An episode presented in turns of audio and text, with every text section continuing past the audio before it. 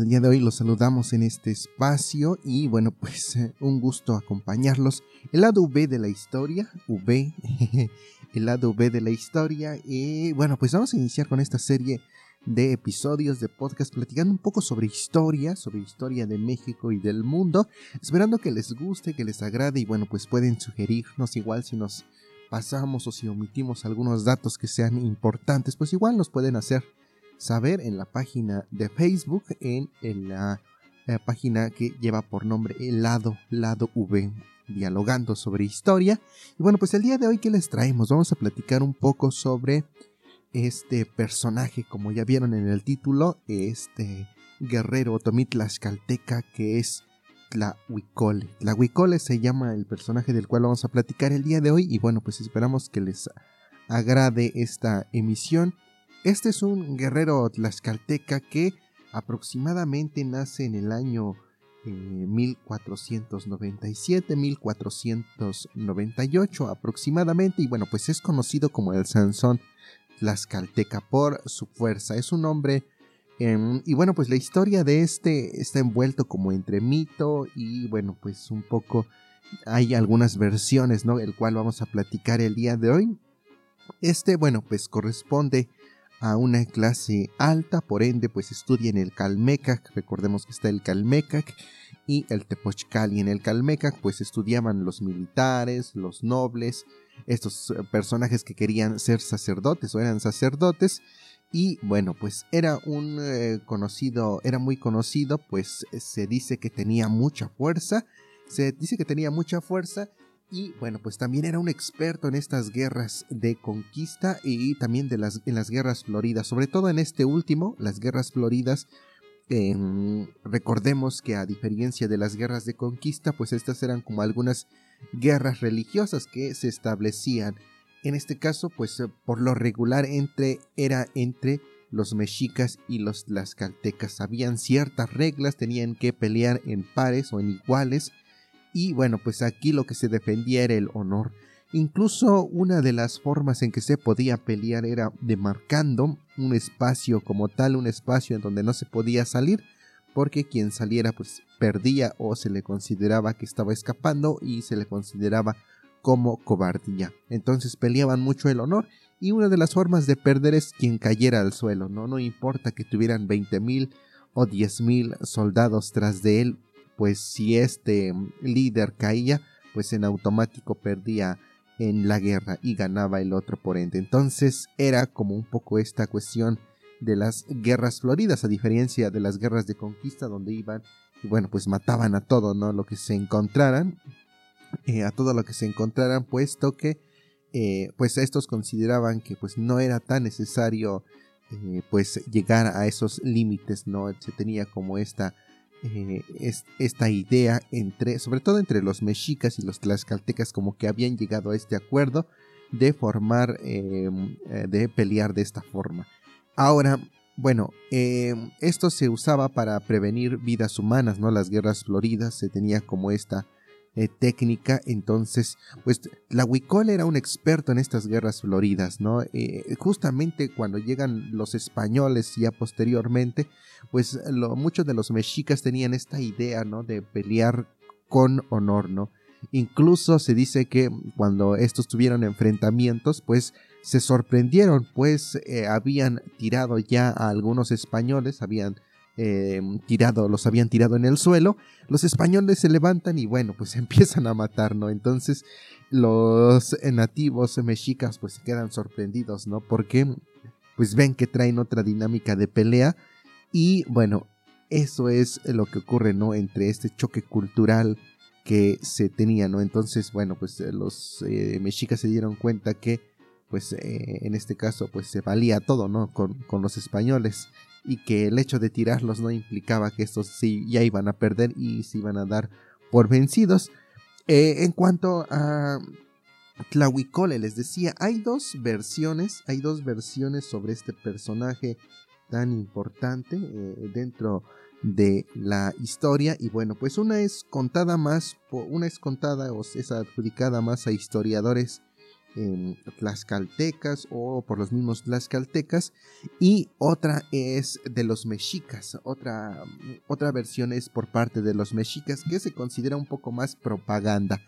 Em, en aquel entonces pues estaba eh, al mando el eh, Tlatuani Moctezuma o Moctecuzoma Xocoyotzin según Muñoz Camargo, eh, según los relatos o según la crónica que da a conocer Muñoz Camargo en sus investigaciones.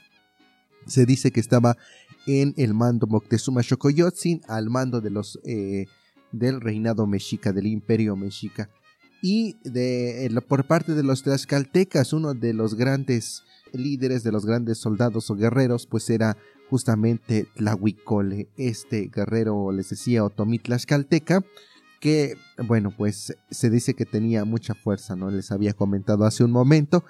Y bueno, pues en este eh, periodo se tenía una pelea constante entre los tlaxcaltecas y los huejotzincas, eh, que hoy corresponde al, actual estado de Puebla, ¿no? Que están, está muy cercano a, lo que hoy es Tlaxcala. Y bueno, pues tenían constantes peleas, ¿no? Eh, los tlaxcaltecas iban y se iban acercando y em, pues sí, sitiando a los huejotzincas. Y eh, pues utilizan esta tan conocida eh, técnica que es la tierra quemada, ¿no? que van conforme van pasando van acabando con los cultivos a modo de que los huejotzincas se quedan sin alimentos y bueno pues estos desesperados piden ayuda a los mexicas no los mexicas muy amablemente muy amablemente les dicen que sí acceden bueno pues pero ahora obviamente querían em, pues sí eh, someterlos no formar parte o eh, los huejotzincas ya formarían parte de los mexicas obviamente los mexicas no daban como nada de gratis, ¿no? Todo, todo, siempre tenían que ganar estos mexicas. Entonces, bueno, pues estos acceden según la, la, esta que es la primera versión, les decía, hay dos versiones, esta que es este, aludida más a los las caltecas, en donde según estos piden ayuda a los mexicas, ¿no? piden ayuda a los mexicas los mexicas les dicen que sí, eh, los apoyan y bueno, pues, ¿qué pasa, no? Eh, en una de estas guerras, en una de estas batallas, pues Tlahuicol es eh, atrapado, Tlahuicol es atrapado en una ciénega.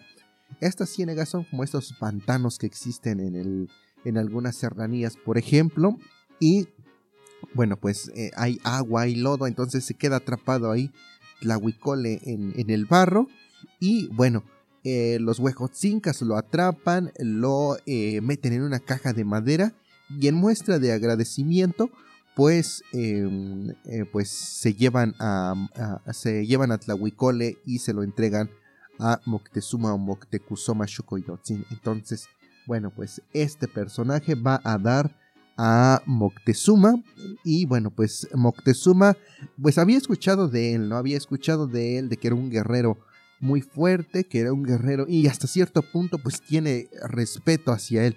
Tiene respeto y bueno, por ende pues este personaje pues sí eh, lo, admira, ¿no? Le tiene admiración. Ahora, ¿qué pasa? Moctezuma em, eh, se dice que eh, pues Tlahuicole pensaba que lo iba a sacrificar como él quería, ¿no? Se dice que este personaje que es Tlahuicole eh, desde el primer momento en que llega a lo que es Tenochtitlan, pues pide que lo, que lo maten y obviamente que lo sacrifiquen a Huitzilopochtli. Eh, obviamente pues era como la forma correcta de, morir, ¿no? De ser honrado o de recuperar la honra. Eh, este Moctezuma pues dice que no, ¿no? se pone a como a analizar si sabe que este personaje tiene bastante fuerza, que es muy inteligente, que sabe de estrategias militares, de técnicas de combate, bueno, pues obviamente no quiere matarlo, ¿no? Entonces, lo que él hace es eh, ofrecerle, ofrecerle ser una parte del ejército mexica y bueno, eh, él ya le tenía pues como una tarea para realizar y era la conquista a los purépechas en esta zona de Michoacán previamente, pues obviamente los mexicas ya habían intentado eh, conquistar a lo que es eh, los purépechas o los tarascos de Michoacán. Los purépechas o los tarascos más bien son como los purépechas porque es como el término más correcto. pues estos de algún modo son conocidos porque nunca se dejaron conquistar, ¿no? No se dejaron conquistar y que fue muy difícil. se les considera como algunos personajes o personas eh, difíciles de tratar, ¿no? Entonces fue un poco complicado y para los mexicas fue imposible y imposible someterlos eh, al imperio o al grupo purépecha. Entonces, pues le tenía esta encomienda a Tlahuicole, ve y, eh, y ve y pues sí, este, somete, conquista a los purépechas. para ello Tlahuicole pues acepta, se le dan este, se le dan algunos soldados, se les decía, se forma parte o encabeza parte del ejército mexica. Previamente, pues ya los mexicas habían perdido alrededor de, se dice que 40 mil soldados, 40 mil efectivos en este combate que se había tenido en los intentos de poder eh, conquistar a los purépechas. Ahora Tlahuicole acepta pelear con los purépechas, se va hacia el territorio michoacano, al actual territorio michoacano, y bueno, este es derrotado, ¿no? Es derrotado y regresa y bueno, pues eh, lleno de pena, eh, pide que lo sacrifique nuevamente. Moctezuma no acepta y bueno, Tlahuicole se, se molesta, ¿no? Al decir, no, pues ¿por qué no me quieres matar? Eh, Moctezuma le ofrece ser capitán general del ejército mexica y bueno, pues estaría ya a la par de quienes en aquel entonces pues comandaban estos ejércitos mexicas, ¿no? Que era Tláhuac y Cuauhtémoc. Eh, Tlahuicole no acepta porque pues de algún modo al formar parte y encabezar del ejército mexica, pues de algún modo estaría traicionando a los tlaxcaltecas entonces, pues este no quería traicionar a los tlaxcaltecas porque, bueno, pues ya formaría parte del ejército mexica. Entonces, pues este no acepta y nuevamente insiste en que lo maten, en que lo sacrifiquen. Obviamente, eh, Moctezuma pues sabía, eh, sabía del gran conocimiento, insisto, que este Tlahuicole tenía, incluso hasta en la pérdida con los purépechas en este intento fallido de conquista, pues los soldados le dicen, pues sí perdimos, perdimos, pero Tlahuicole sabe mucho, ¿no? Tlahuicole tiene mucho eh, conocimiento, ¿no? O sea, no fue tan eh, fácil de que ellos nos ganaran, entonces pues como que todo se lo, se lo aluden, ¿no? Las grandes, le aluden grandes cosas a eh, Tlahuicole. Entonces, pues Moctezuma como que se queda encantado, maravillado de este personaje. A lo que pues él insiste en que no, que necesita, que quiere ser o quiere morir eh, sacrificado, quiere morir sacrificado, quiere que éste lo maten y lo sacrifiquen. Y bueno, pues como es costumbre que lo ofrenden, ¿no? Entonces quieren, esa era como la forma más buena de morir en aquel entonces por parte de la cosmovisión mesoamericana. Ahora, ¿qué es lo que pasa? ¿No? ¿Qué es lo que pasa? Eh, Moctezuma accede Moctezuma accede, pues ya que estás pidiendo que, que te matemos, pues lo vamos a hacer, ¿no? Vamos a hacerlo porque tú lo estás pidiendo, porque quieres recuperar el honor. Y bueno, pues porque te tenemos cierto respeto, te tenemos cierto respeto, cierta admiración, así que pues vamos a hacer lo que tú nos dices. Lo mandan a este, a un círculo o a una zona gladiatoria en donde se preparaban algunos guerreros de los más fuertes eh, eh, mexicas que son conocidos como guerreros águila y guerreros jaguar. En este lo mandan a pelear. Obviamente debe de ser en un día en específico, no puede ser cualquier día, no puede ser cualquier fecha. Obviamente tendrían que esperar a que el calendario pues pudiese marcar la fecha indicada, la fecha correcta para que pudiera suscitarse esta pelea, este enfrentamiento entonces, eh, llegando ya el día, eh, dice, algunos dicen que les dan un chimali, que son estos eh, como escudos, como escudos de, algodón, y un macahuil, que es un palo pero sin obsidiana. Es un palo pero sin obsidiana de, eh, bueno, el Macahuil, este sí tenía obsidiana, no tenía incrustaciones de obsidiana alrededor. De hecho, es un eh, instrumento de guerra que es letal, pero al que le dieron a Tlahuicole le dieron uno sin obsidiana, porque, bueno, él quería pelear también en desventaja.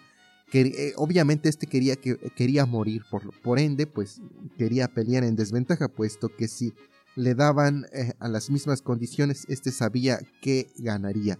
Entonces, bueno, pues le dan un palo sin obsidiana. Hay algunos que dicen que le dan un chimali, que es un escudo, y hay algunos que dicen que no le dan nada, ¿no? Que, que, así nada más con el puro palo. Eh, que es, que es un, como un tipo bad. Ahora, se enfrenta a los guerreros jaguar y los guerreros águilas, que eran como los mejores guerreros que tenía el imperio mexica, eran guerreros de élite. Y también se dice que Tlahuicole fue amarrado en una, algunos dicen que en una piedra, en, un pie y eh, algunos dicen que en un trozo de madera, un tronco.